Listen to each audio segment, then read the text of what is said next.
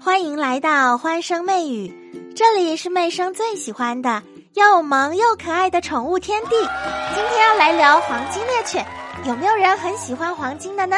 给大家出一个简单的题目，应该都能够答对了。哦，媚生姐姐要出题目了，好，我要来答。黄金猎犬又叫金毛犬，它可以做的事情很多。下面哪一个不是黄金猎犬常常做的工作呢？答案一：宠物犬。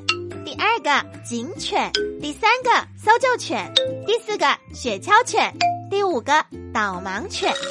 来，大家猜猜看，这五个答案哪一个不是黄金猎犬平常常做的工作？我想看看哦，正确答案是，它是导盲犬，也会工作。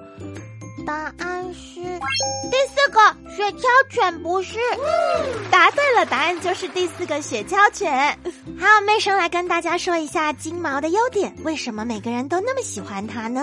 我觉得金毛的毛发算是非常漂亮的，在狗界当中，你说像萨摩耶那种啊，它的毛虽然很长，可是没有那种波浪感。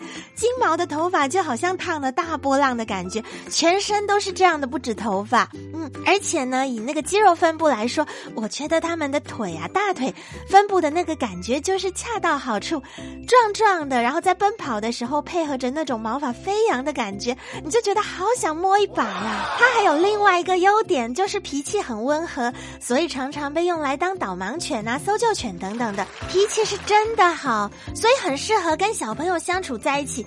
我在国外看到很多脸书上的影片哦，就是那个小朋友跟金毛犬抱在一起睡觉，而小朋友睡觉的时候翻身啊，拳打脚踢，然后呢一大脚踢到金毛的肚子上，哎呦，这个金毛真的是，你看它的表情痛痛的，可是它还是摸摸小朋友，它不会去攻击它。金毛呢，它虽然是体型。大的狗，可是它也不太会去挑衅别的狗狗，是很有教养的犬种。我觉得养金毛带出去非常的有面子。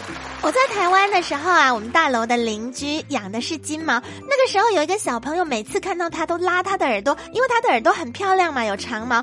那个金毛哦，每次在电梯里面看到它就往后退一点。你看它感觉有点皱眉头，可是当小朋友两只手把它两个都又往上一拉的时候，金毛还是很柔顺的被拉。金毛还有什么优点呢？它非常的贴心哦，既聪明又人性化。